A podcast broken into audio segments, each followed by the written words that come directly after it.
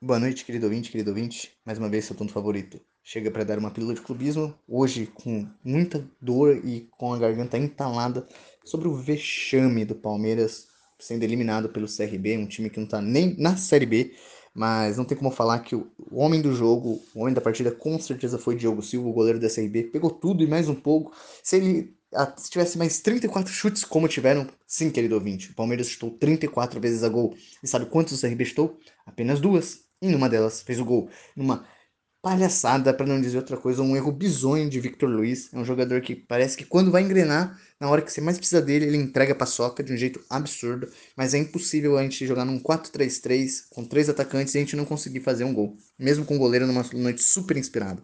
Nessas horas fica muito difícil de defender o trabalho de Abel Ferreira, é, para você entender pra gente entender o que pode estar acontecendo, né? Como é que um time que tem esse nível não consegue ser eliminado dessa, dessa maneira? Jogando em casa, pressionando, mas não fez o mínimo. Não fez o mínimo, né? Era colocar pelo menos uma bola na gol. Ia acabar com o jogo. Dali o quê? A partida foi para os pênaltis. E, mais uma vez, o Palmeiras parece que quando vê a palavra pênalti, vê a marca da Cal, acabou. É a quarta eliminação seguida numa disputa de pênalti. E, mais uma vez, uma vergonha dos batedores.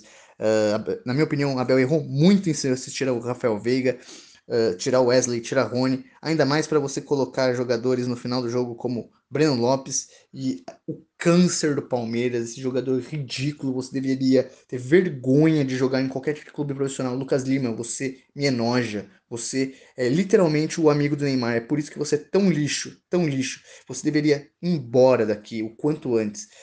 Depois desse leve desabafo, o Palmeiras perdeu. Também o Luiz Adriano também já não dá mais, galera, desse jeito. O cara não pode ser o centroavante do time e perder gol de pênalti. E o Breno Lopes, coitado, né? É o nosso herói da Libertadores, mas atacante que atacante faz o gol. E mais uma vez não podemos é, deixar de falar do grande Diogo. Até na cobrança dos pênaltis foi exímio, exímio, onde pegou duas cobranças. É, Perdão, três cobranças. No caso, pegou também do Marcos Rocha. Fica complexo, fica muito complexo nessa situação, galera. Fica muito complexo ser palmeirense, fica muito complexo depender um trabalho de Abel nesses momentos. Mas mostra, na minha opinião, que faltam jogadores, às vezes, um pouco mais para desequilibrar. É, eu acho que isso é a grande diferença, por exemplo, do time do Flamengo, comparado ao time do Palmeiras, é ter jogadores que realmente desequilibram na partida. É, a gente é muito esperançoso com o retorno do Dudu.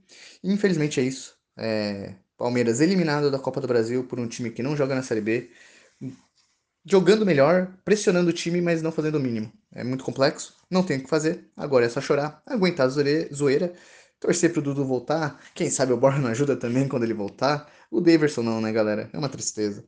E bora que bora, né? Final de semana tem Brasileirão, ainda tem Libertadores, mas é difícil ser palmeirense. É difícil ser palmeirense com os outros companheiros de podcast. Eu sofro, galera. E até a próxima. Tchau, tchau.